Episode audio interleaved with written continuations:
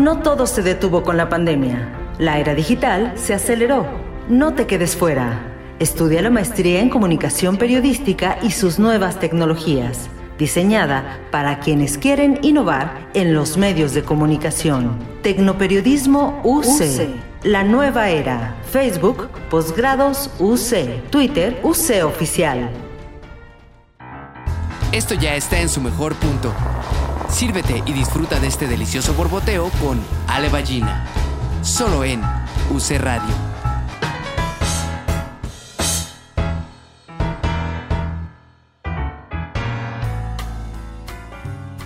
Hola, ¿cómo están? Bienvenidos a nuestro episodio 30. 30 es un, gran número, igual que nuestra invitada de hoy, que es una gran mujer, muy interesante y siempre me ha dado muchísima curiosidad como que nos encontramos por la vida y siempre platicamos y nos acompañamos, pero nunca nos hemos sentado a echarnos un cafecito. Entonces me da muchísimo gusto tener hoy a Marcela Rodríguez con nosotros. ¿Cómo estás? bueno, pues bienvenida. Este, nuestra primera pregunta aquí, porque ya saben todos que lo que nos gusta es las charlas borboteantes, que justo es el momento de la ebullición del, del agua antes de que esté listo el café. Entonces eso es como lo sabroso de las de las pláticas. Y mi primera pregunta siempre es, ¿te gusta el café? Sí, señora. Cuéntame tu relación con el café. Gran taza. Mira, creo que la, realmente la relación con el café es muy godín. Sí, al uso godín del café. Ajá. De, pues es parte del, del, ritual de socialización en las oficinas. Ok. Y creo que hoy que ha cambiado la, la cosa porque el primer café de la mañana es es como el café del agradecimiento, de, sí, de, de cómo hoy por hoy la vida ha sido como muy generosa para que el primer café sea para platicar, para disfrutarse, para disfrutarse con mucha paz, con, para preparárselo quien quieres y que quien te quiere te prepare un café. Ajá. Entonces, el primero es de muchísimo agradecimiento. Ya después ya viene el que te prepara el alma como para trabajar. Exacto. No sé si ya es de, bueno, este es el de pongámonos a trabajar. Y ya después hay otros cafés que son como los de como los de acompañarse de, de camaradería, de disfrutar mucho el, ¿Y qué, cómo lo tomas? ¿Hay diferencia? O sea, hay diferencia ahorita, como nos dices, en cuanto a, eh, al para qué el café o qué, o, qué, o qué lo acompaña. Pero ¿tienes alguna, como justo un ritual de preparación o lo tomas de alguna manera especial? Pues el primero es muy sencillo de con leche tiene, siempre tiene que llevar leche y azúcar y ya después cuando avanza el día se va quitando la dulzura y se le quitando la leche, entonces ya, es más rudo. Exacto. más rudo conforme avanza el día. conforme avanza también un poco lo que dices, la, la, las actividades. ¿no? Oh, sí. Qué padre. Y para el último ya, ya. ¿Y hasta qué hora es tu último café? O sea, o puedes tomar café en la noche y no te pasa nada. No tengo problema en la vida con eso, ¿eh? Afortunadamente no, no me pega la cafeína. Ajá. Este, entonces, tampoco es como que más de tres, cuatro tazas no creo que tome al día. Ajá. Pero, pero sí, no bendito Dios, no sea, nunca ha sido de, de que me arruine el sueño. Exacto, ajá. Así que también pues a las cuatro de la mañana algo calentito está muy bien. Exacto. ¿Y qué sientes al tomar el café? O sea, ese primer, me gusta mucho esta cosa que dices que es como las diferencias es más bien como un acompañante, ¿no? Como dices, el uso más godín de el, famoso, siempre decimos hay que tomarnos un cafecito, aunque no necesariamente, a ver cuándo nos vamos a tomar un café, que muchas veces no necesariamente es un café lo que tomas, ¿no? No, casi nunca. Pero, ¿qué sientes? O sea, en esos momentos, ¿cuál es tu sensación a la hora de tomarlo? Primero el olor es una maravilla. Ajá. Aunque sea el puro grano, ponerlo huele delicioso y ya como ah, eh, Ajá te abre el alma todo, ¿no? Y sí, creo que el primero es como muy amoroso en ese sentido de, es el de platicar en la mañana con calma, el de despertar, el de, ah, qué bueno que estamos y que se puede estar tranquilo, que eso se ha acentuado con la pandemia afortunadamente.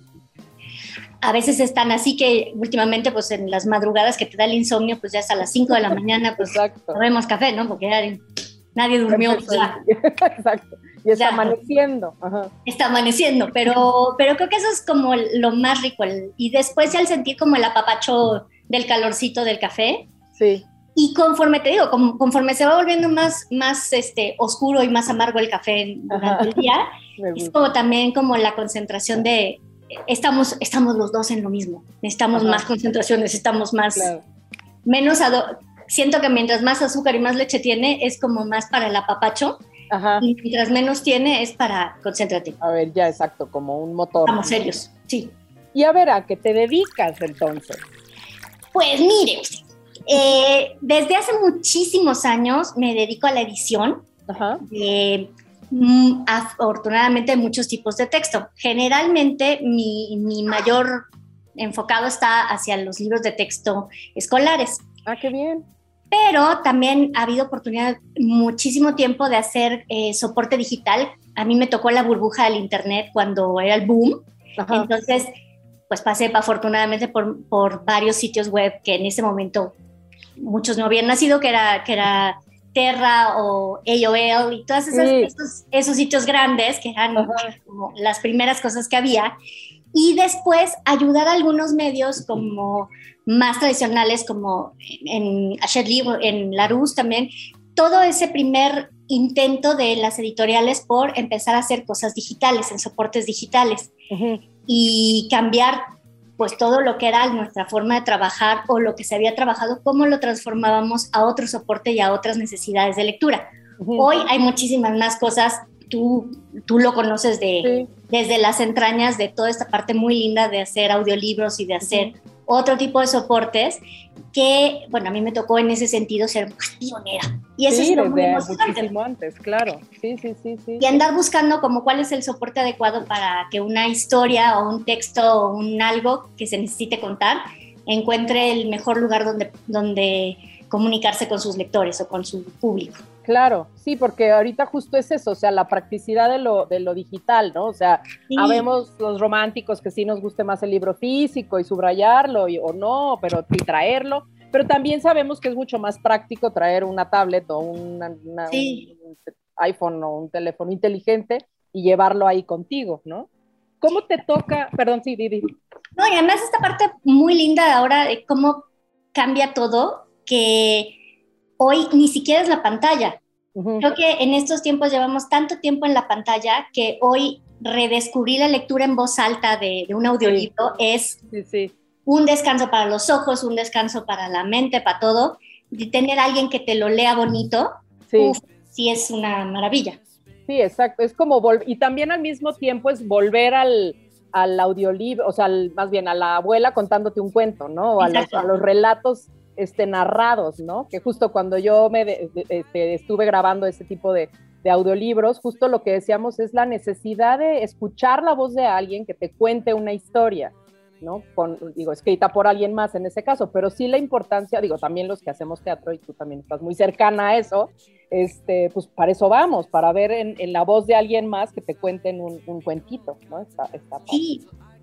Y mi pregunta era un poco acerca de cómo seguramente, y eso quiero que nos platiques, o sea, un poco en, qué momento de tu vida empiezas este, a mudarte a esta parte, este, efectivamente, desde muy pionera este, de, la digitalización, por decirlo de alguna manera, de, los, las historias, pero en qué momento em, haces ese switch, porque seguramente viene más atrás la historia y eres lectora o editora desde antes. ¿Hay algo? ¿Cómo, cómo es tu historia, pues? La historia es muy, muy de brincos, de, parece, de cosas que parece que no tienen relación, pero para mí tenían mucho sentido. Yo soy de formación eh, licenciada en Ciencias de la Educación, soy pedagoga. Ok. Y entonces yo descubrí que para mí lo, lo mejor para mí era, lo, lo, que mejor me movía era hacer material didáctico para otros. Más, o sea, disfruto mucho dar clase, por ejemplo, o planear cosas, pero hacerlo en, un, en algo, en una lámina o en un material didáctico, eso me salía bastante mejor. Entonces, cuando yo trabajaba en la Confederación de Escuelas Particulares de corte católico y muy religioso, había una revista que se hacía para los colegios y entonces era una cosa como muy, pues hay que hacerse. Sí. Y yo la empecé a hacer. Eh, con una inocencia y así con una desparpajo de cómo hacer estas cosas que por supuesto no las sabía hacer, pero pues muy ayudado con una editorial. Y de ahí el brinco fue fácil, relativamente sencillo a pasar a una editorial y empezar a hacer textos para otros. Claro. Y entonces ahí creo que encuentro muchas coincidencias con, con, con todo lo demás que vino. De justo cómo haces para que desde la parte educativa tú tienes como la idea de, o tu misión es que ayudar a alguien que entienda o comprenda o disfrute la vida de una manera diferente. Ajá. Entonces tu misión es hacer como, el, como los ganchitos para que eso suceda, claro. para poner las herramientas para que eso suceda.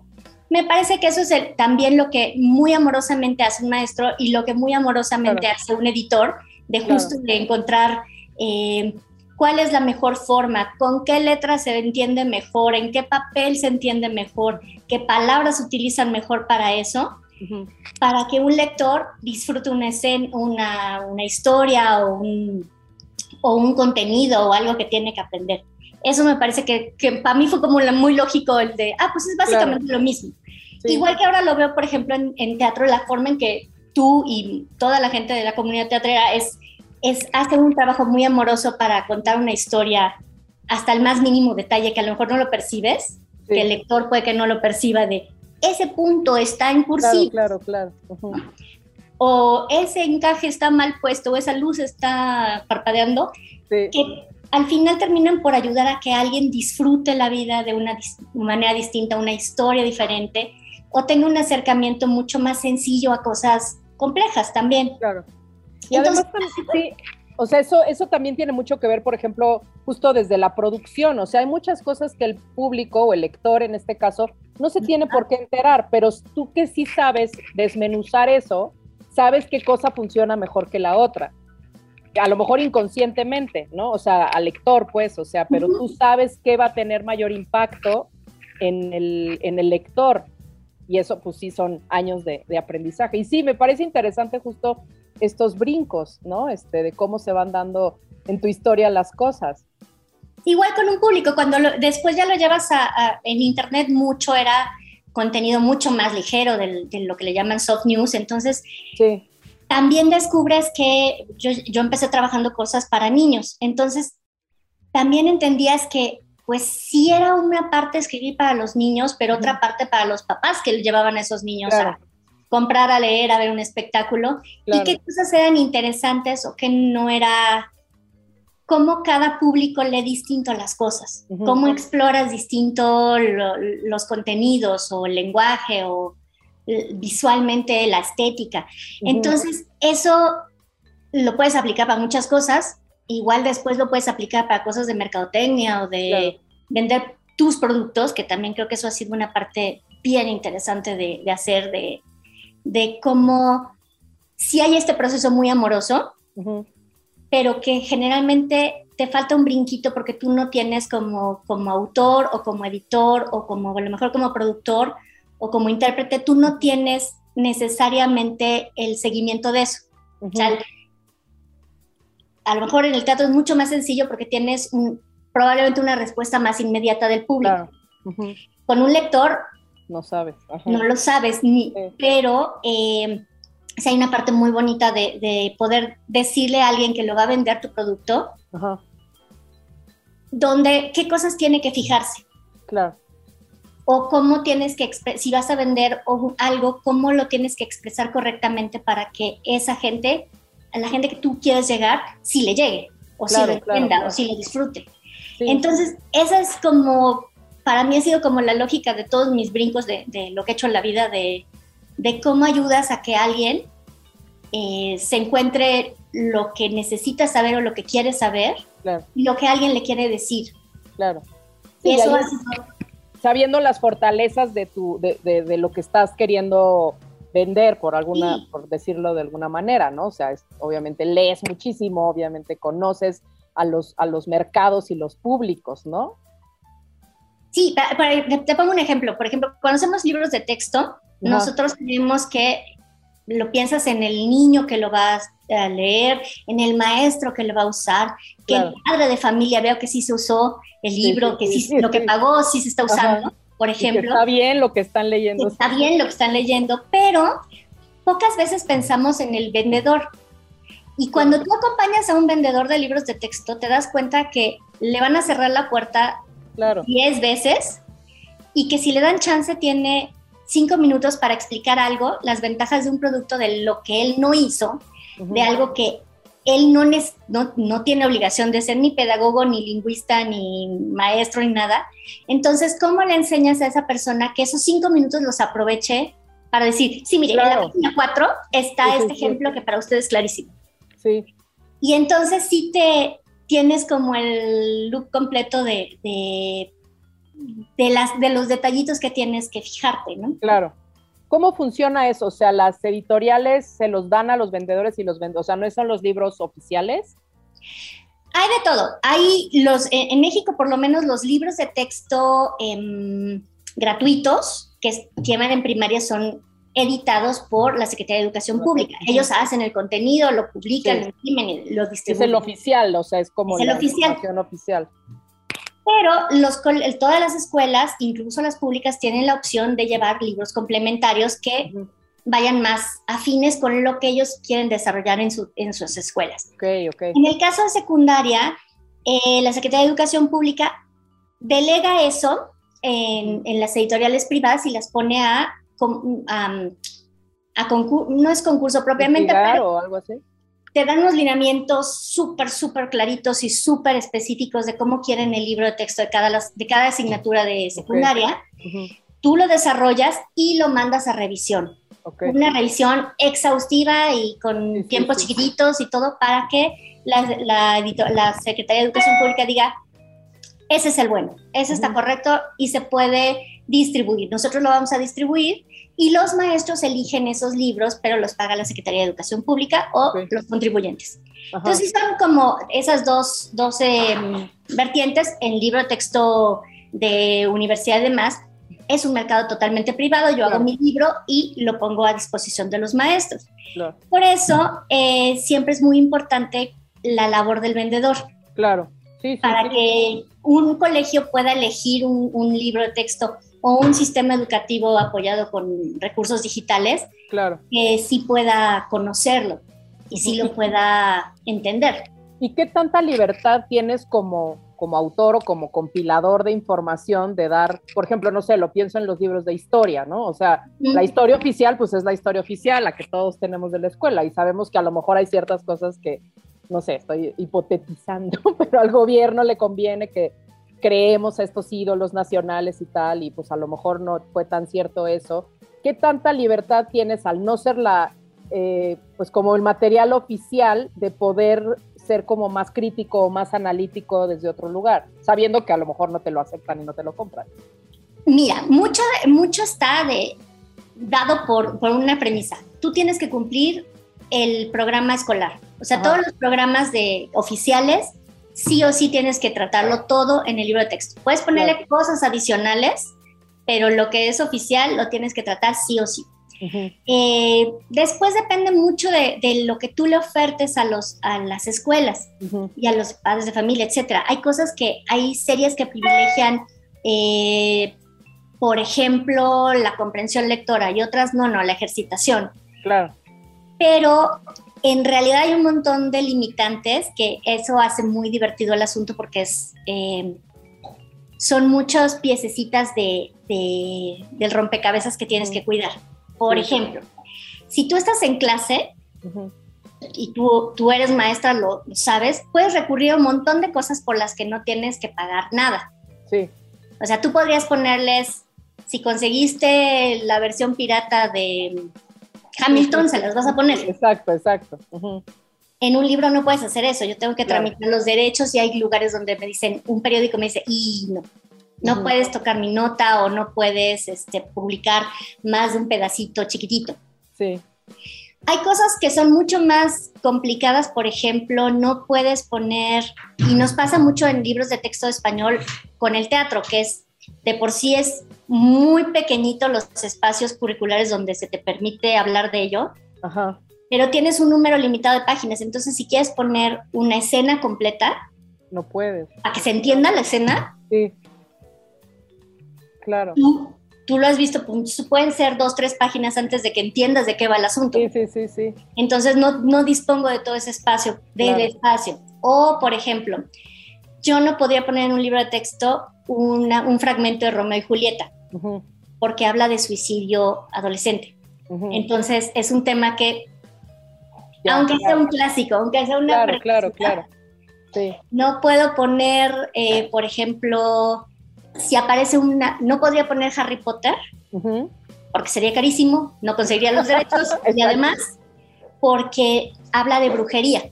Claro. O de magos, etcétera. Entonces, hay un, a la comunidad a la que le estoy escribiendo, me va a decir no, eso no. Y hay como un reglamento, un código, o, sea, o que, ¿cómo sabes tú que no puedes escribir de ese tipo de cosas? Ahí sí cada editorial tiene un, unas líneas editoriales.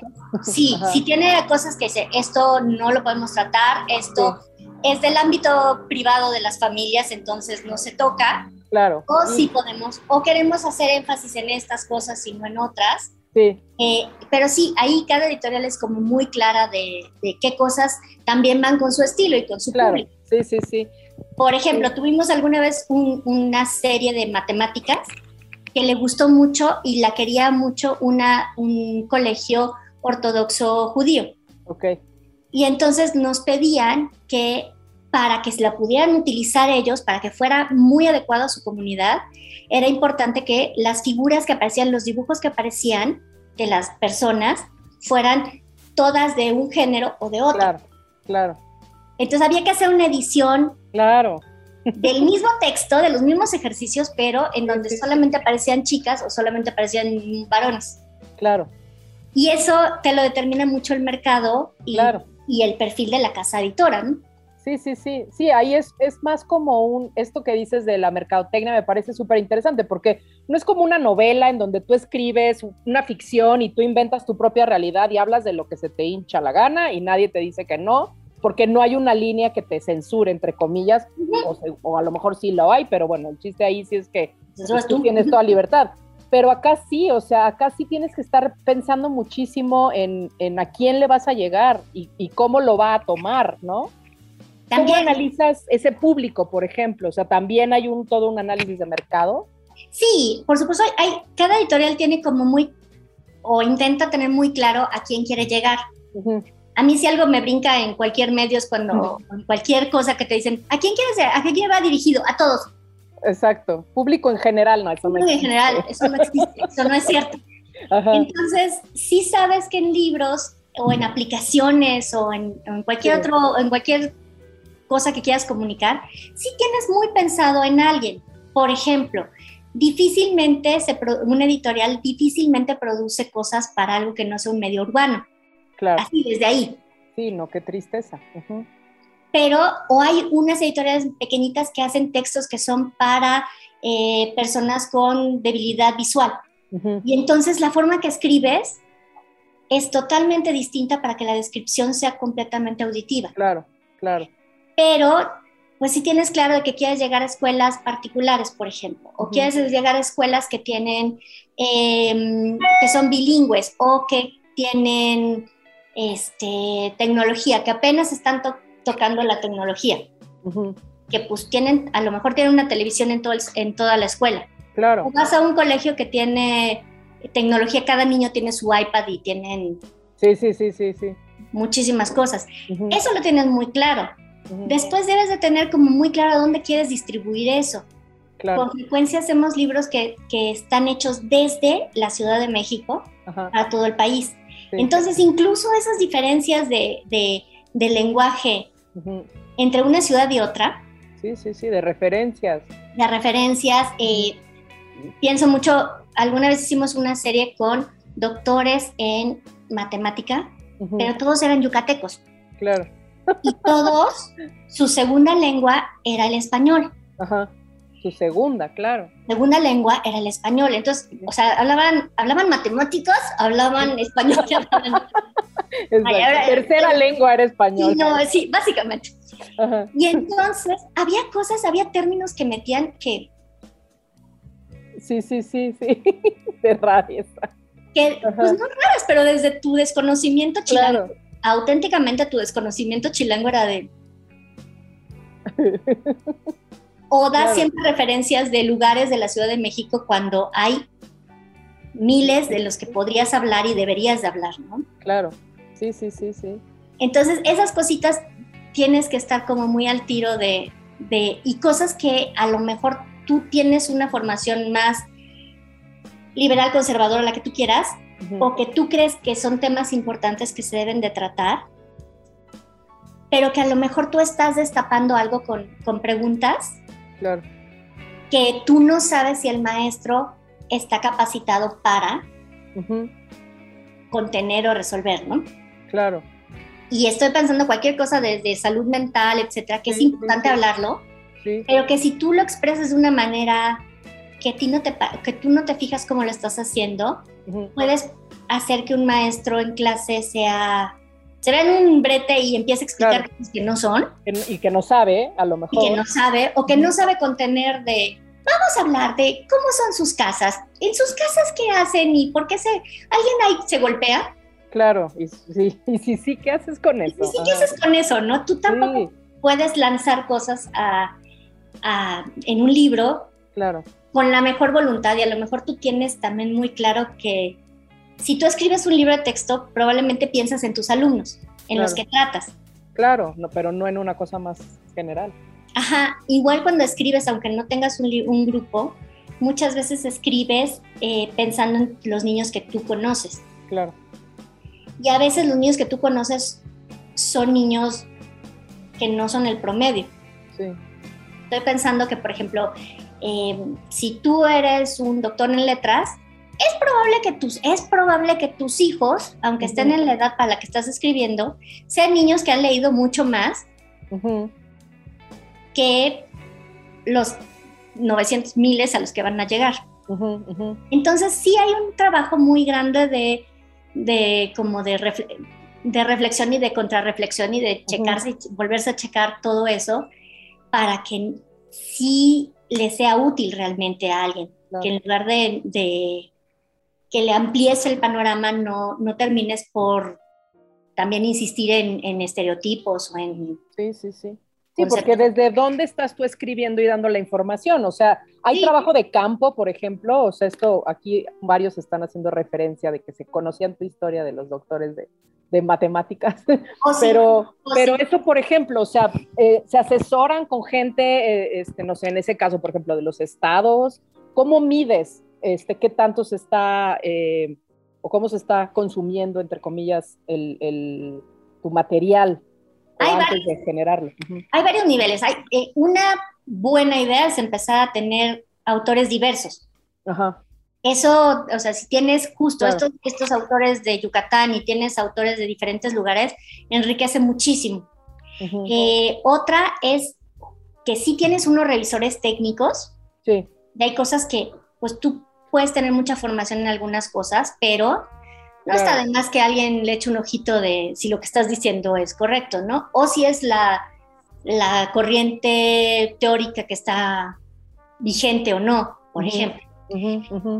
Pero también pasa por muchas manos, los libros pasan por muchísimas manos de, de, quien lo escribe, de quien lo edita, de los correctores que son eh, probablemente de las partes o de los miembros menos reconocidos, pero más valiosos en, el proceso editorial. Sí. Decir, este, eso no está bien, podemos cambiarlo por esta palabra o por una palabra que mide cuatro letras más así de... Sí, sí, de específicos. De específico y de mucha investigación, de que todo lo que tienes lo tienes que investigar. Después, sí, las editoriales hacen un enorme trabajo para hacer eh, focus group con, con los profesores para ver si les gusta y tienes que estar ahí haciendo un esfuerzo por entrar a los colegios, también como cualquier miembro de la, de la cadena de, editorial, para conocer cómo están llegando y cómo lo están usando. Eso es como pues, lo que tratamos de hacer. Claro. ¿Y dónde trabajas? O sea, ¿cómo este, trabajas en una editorial en particular o eres como asesora externa? ¿Cómo funciona? Hasta hace cinco años estaba, en, estaba de planta en una, en una sola editorial. Ahora hago proyectos freelance y eso también ha sido mucho más rico de ver diferentes formas de trabajo y de cómo abordas eh, todos los proyectos. Claro. Entonces eso pues ha sido muy, muy enriquecedor ahora de, de, trabajar con diferentes editoriales y diferentes proyectos también. Sí, sí, sí. Sí, pues te amplías tanto tanto las maneras como la gente con la que trabajas, como con el, mismo lenguaje, ¿no? Eso está padrísimo. Y a ver, hagamos un ejercicio justo de recordar. ¿A qué jugabas de chica? ¿O en qué momento esa niña tuya de chiquita este, visualizó a esta adulta que eres ahora dedicándote a esto que es algo como tan particular y específico? O sea, ¿crees que se une de alguna manera? ¿Qué hacías? ¿Qué te gustaba? No, nada que ver. O sea, ¿en qué momento decides estudiar pedagogía? Pues mira, sí quería ser, al principio quería ser Miss, me parecía que era lo máximo en la vida, este, eso me parecía lo máximo.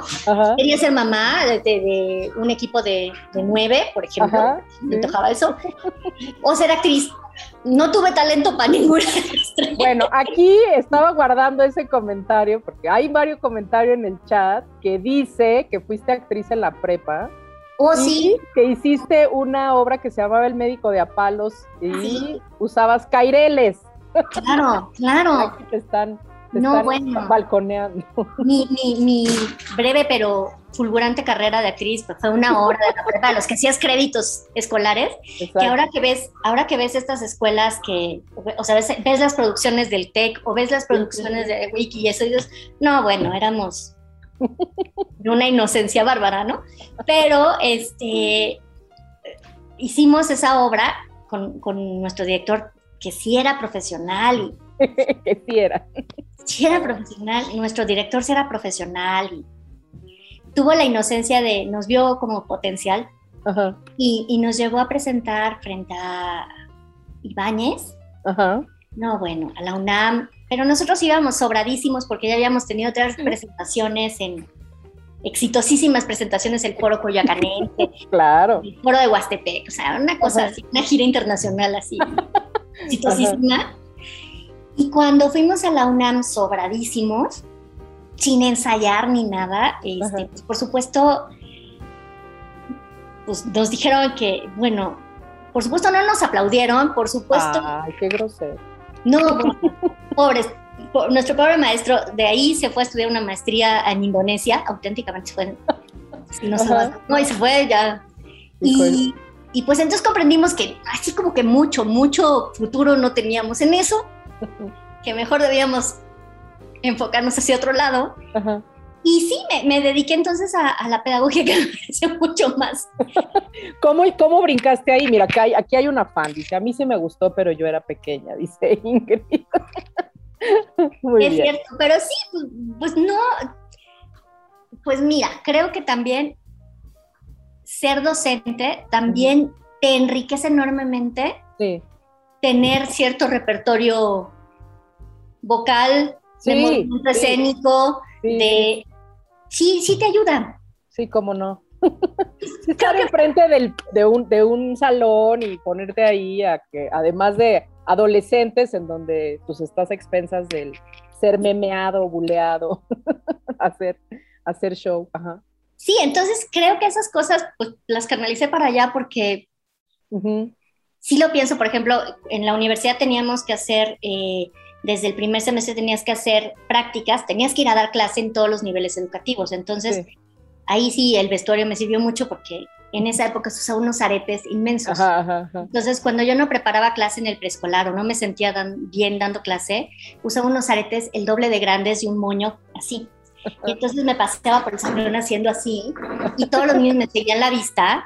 Claro cuando pasaba mi, supervisora de, ah, claro, qué atentos están todos. Claro, no. Estaban viendo las formas. pero funcionaba. Claro, funcionaba.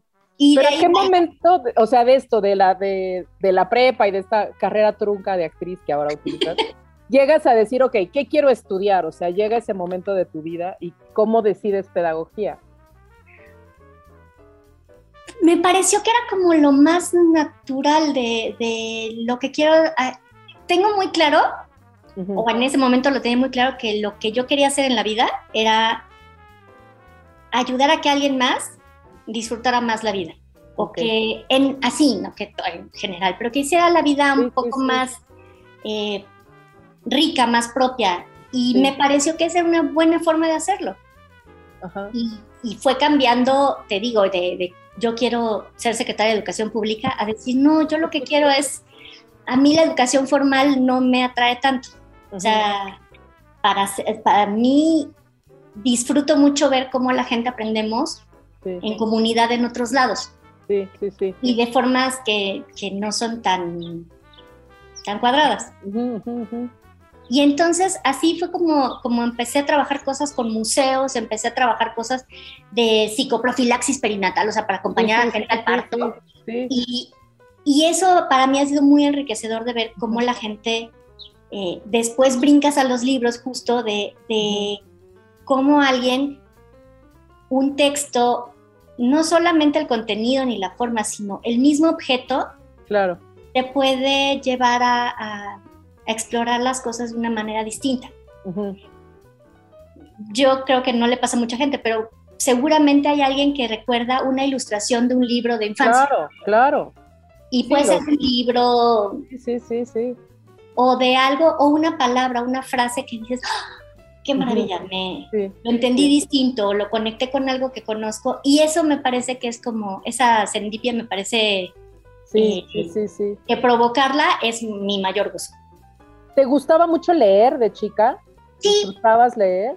O, es más, eh, sí, o sea, porque justamente cuando uno piensa en un editor, pues piensa en eso, ¿no? Que es alguien que devora libros y que sabe muchísimo por todo lo que obtiene, pero me gusta mucho esto que dices que es justamente por el querer compartir, ¿no? Y yo también concuerdo, o sea, los libros son un gran objeto, o sea, independientemente de, o sea, regalar un libro siempre es una cosa como especial, no es como cualquier cosa, ¿no? Y eso que dices de, o sea, yo me acuerdo de los libros que leía de niña, que además de niño, pues no sé, a lo mejor tienes muchos libros, pero siempre tienes como tu libro favorito y lo puedes leer 300 veces y se te quedan las, este, las, las, las imágenes, ¿no?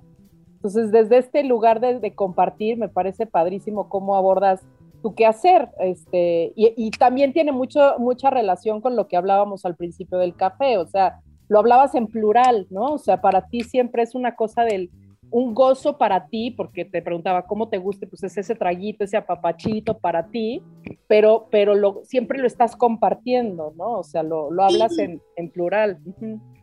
Pues es que creo que si no a ver, hay una parte, una dimensión muy personal, hay un gozo o, una identificación muy íntima que tienes con una ilustración o con un, con un texto o con algo. Pero si no lo compartes, eh, como que el gozo se queda más chiquito. Y eso es muy emocionante de, creo que eso es una, enorme ventaja que tuve de que aquí, en esta casa se leía mucho. Sí leían cosas de un, rango muy amplio. Desde el bestseller hasta la revista de sí, el selecciones, el contenido, el hola, el hola no podía faltar en esta casa. Pero igual leían a Marx y leían este, filósofos o, o leían clásicos o literatura moderna. Entonces, todo estaba disponible, nunca fue como, estos son los libros para los niños. Claro. Además, entonces pues podías explorarlo todo y, esa promiscuidad literaria ha sido muy, muy benéfica también. Claro, claro, porque tienes mucha, mucha, mucho contenido que, que, conocer y que sí hay cosas que no debería de conocer, pero sí ve, está bien, es como cualquier tipo de teatro, de películas. Ajá leí Carlos Cuauhtémoc Sánchez y la claro. y entonces lo demás. fíjate que yo ahí tengo una historia con ese libro muy particular porque nos lo dejaron en la escuela y además era un hit, ¿no? Era, y además fue él a dar una conferencia, la no. de antes de yo leerlo. Y cuando lo leí, yo empecé como de, ay, wow, tengo en mis manos un, digo, tenía, no sé, 15 años.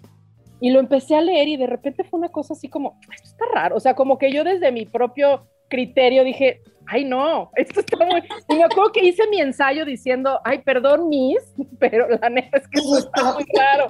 Y la maestra muy inteligente nos dijo, ok, ya, ahora ya entendieron, o sea, como que nos lo dio así de, a ver qué opinan, ¿no? Y, y ejercimos nuestro criterio bien, entonces pues también está bien. Es tan padre. Cosas, exacto. Pero perdón, te interrumpí. No, no, pues es que sí, eh, empiezas a leer muchas cosas y eso a mí me parece muy lindo también cuando veo ah, ciertas eh, cosas en las ferias de libro, por ejemplo, que ves de, pero, pero ¿por qué este youtuber tiene libros? Exacto, sí, sí, sí. Pero terminas pensando, bueno, en algo está conectando con alguien. Claro. Alguna necesidad, algún interés está respondiendo. Algo bueno habrá que sacar de eso. Sí. Sí, por lo menos pero, por lo menos, pero. Exacto, para él o ella. Pero eso, analizar por qué la gente consume lo que consume, ¿no? O sea, qué necesita, pues, para que, para que acabe comprando eso, ¿no? ¿Y sabes por qué? ¿Has llegado a alguna conclusión? No, no, hay veces que, como todos los productos culturales, no tienes idea de por qué funcionaron o por qué no funcionaron. Cosas que son hermosísimas, pues puedes aventurar algunas ideas y algunas veces lo puedes entender 10 años después de, no, pues es que esto era divino, pero estaba súper sofisticado para lo que se sabía entonces. O, Pero en realidad siempre hay una parte de azar muy grande para cualquier producto cultural, me parece, por qué funciona o por qué no funciona, ¿no? Claro, sí, atinarle, pues eso justo es el, estudio que, que, haces. Ahorita que decías, eh, ¿por qué en tu casa se leía tanto? O sea, ¿qué se dedicaba tu familia o qué este, o por qué había esa vasta biblioteca? Pues porque era, era lector, realmente no había, mi papá era ingeniero, existe mi mamá era ama de casa, pero, pero era algo como que siempre estuvo presente. Nunca, creo que eso también fue muy afortunado, nunca fue impuesto. ahí están los libros, se ve que la gente lee, se ve que se leen periódicos, revistas, este, todo. Nunca estuvo restringido eh, por edades ni nada y siempre se platicaba de eso. Ah, qué padre. Eso era bonito de, de poder decir, oye, no entiendo esta palabra. Ah, mira, hay un diccionario. Claro, ajá. ahí junto. Ahí justo hay un diccionario. O platicar de las cosas que, que leías. Claro. De un, eh, pero no solo de los niños como en esta parte condescendiente de vamos a enseñar, no, sino era algo que se discutía y se platicaba y, y, es un ejercicio muy lindo.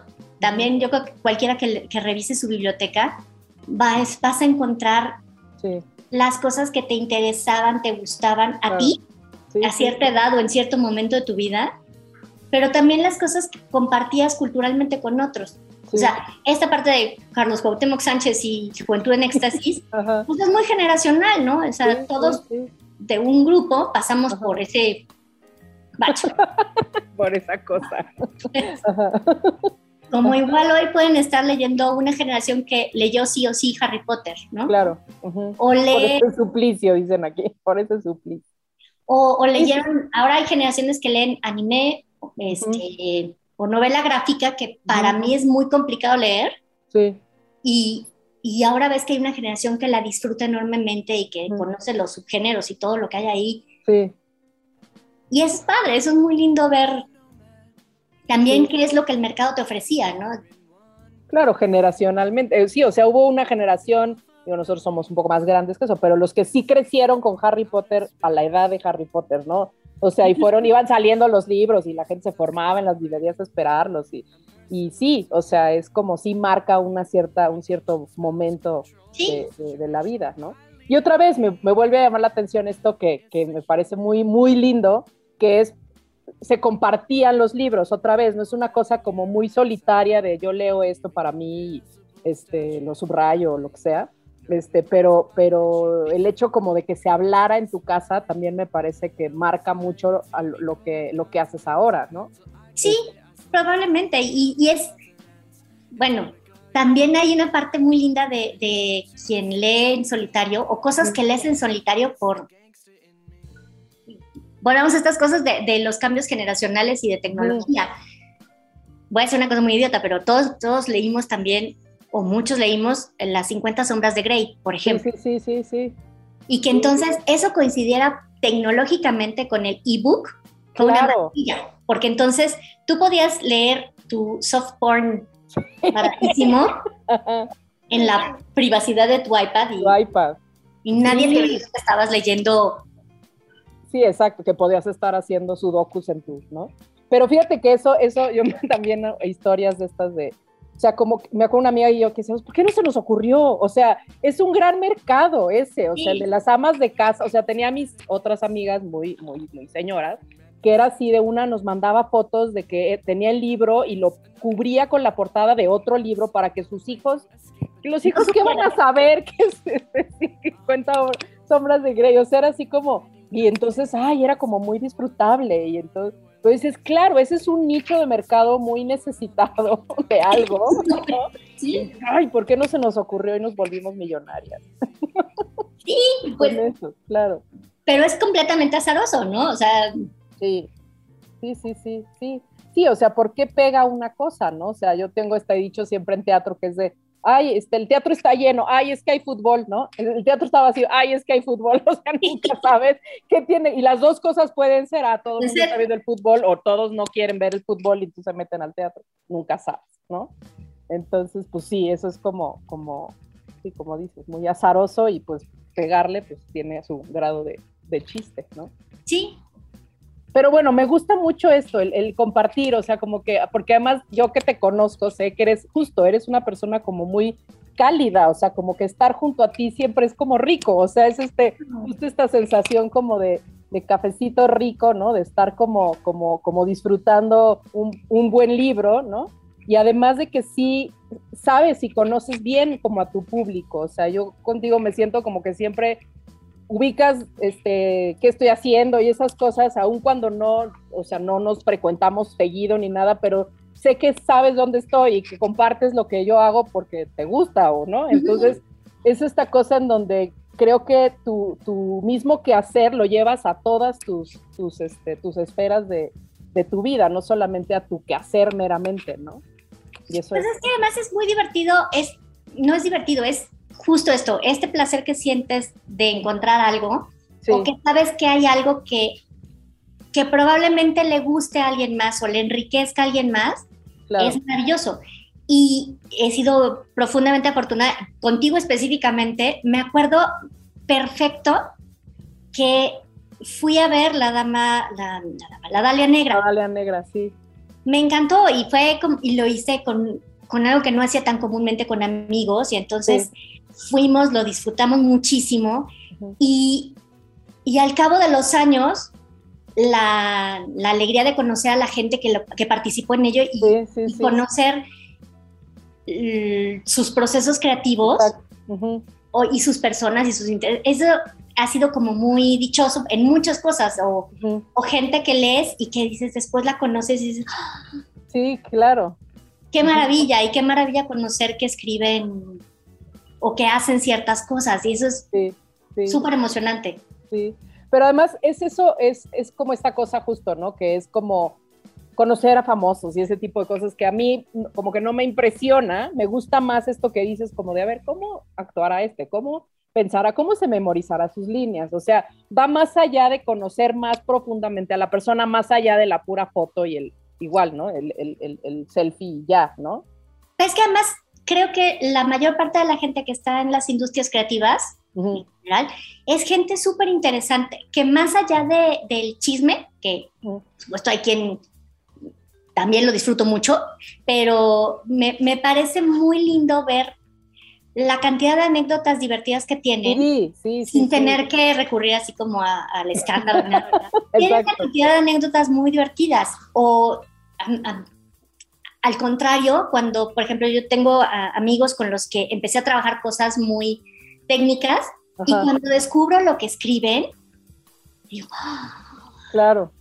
Qué revelación ver que tienen eso, que a pesar de que nos hemos tratado mucho, no conocía esa parte eh, de, oh, qué imaginación tenías, pero sí, sí, esas cosas, o tú dices esas cosas, qué maravilla, o, tienen talentos que no conoces, y eso está precioso. Sí, que otra vez volvemos a lo mismo de, tu primer café del día, o sea, es agradecer que, existe el otro, ¿no? Y poder como, ah, este, y poderlo compartir. O sea, ahí esto que dices me parece súper lindo y además lo, lo comparto. O sea, no solamente conocer gente, digo, pues este podcast básicamente está hecho para eso, o sea, para conocer personas que a lo mejor yo conozco o no conozco, pero desde otro punto de vista, o sea, que es desde, sea, la primera pregunta que es cómo te gusta el café, pues es una cosa que todos hacemos o no.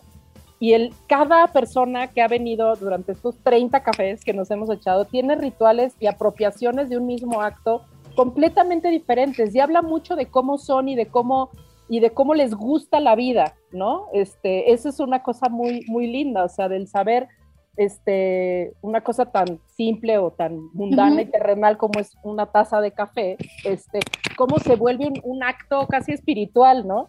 Y entonces me parece como, como muy padre que no solamente es conocer a estas personas por el hecho del proceso creativo, sino además eres alguien de que además sí lo comparte con los demás, ¿no? Este, si viste algo que te gustó, lo vas a replicar. Y eso también es extender un poco lo que tú viste de la esencia de, de, de, un, de un artista o de una obra o de un libro o de un, lo que sea que tú apropies para ti, lo compartes. Eso me parece increíble. Pero así creo que es todo, ¿no? Creo que no siempre más. así debería ser, claro. Yo creo que sí, es decir, me parece que también es una forma de compartirte. Sí, claro. Y lo que tú disfrutas de algo, sí.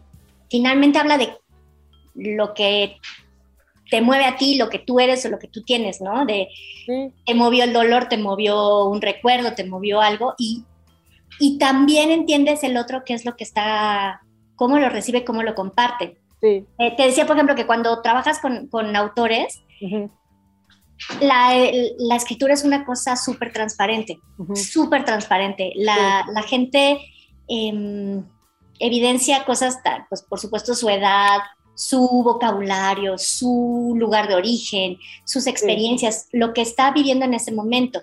Sí. Por ejemplo, estos, estos autores de matemáticas, de pronto hacían unos, unos ejercicios de matemáticas que eran rarísimos o complejos. O, no, cariño, habla, habla de lo que conoces, escribe de lo que conoces.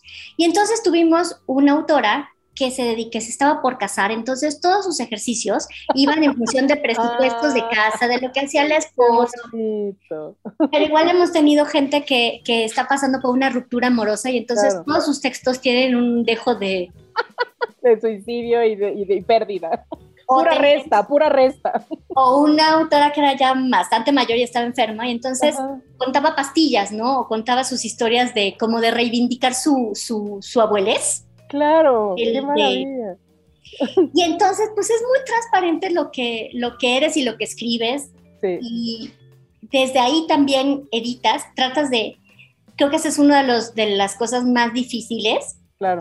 Como tú tienes, en ese sentido, tú tienes el sartén por el mango. Claro de, de no ponerte por encima del autor, en ningún sentido. Sí, sí, sí, sí.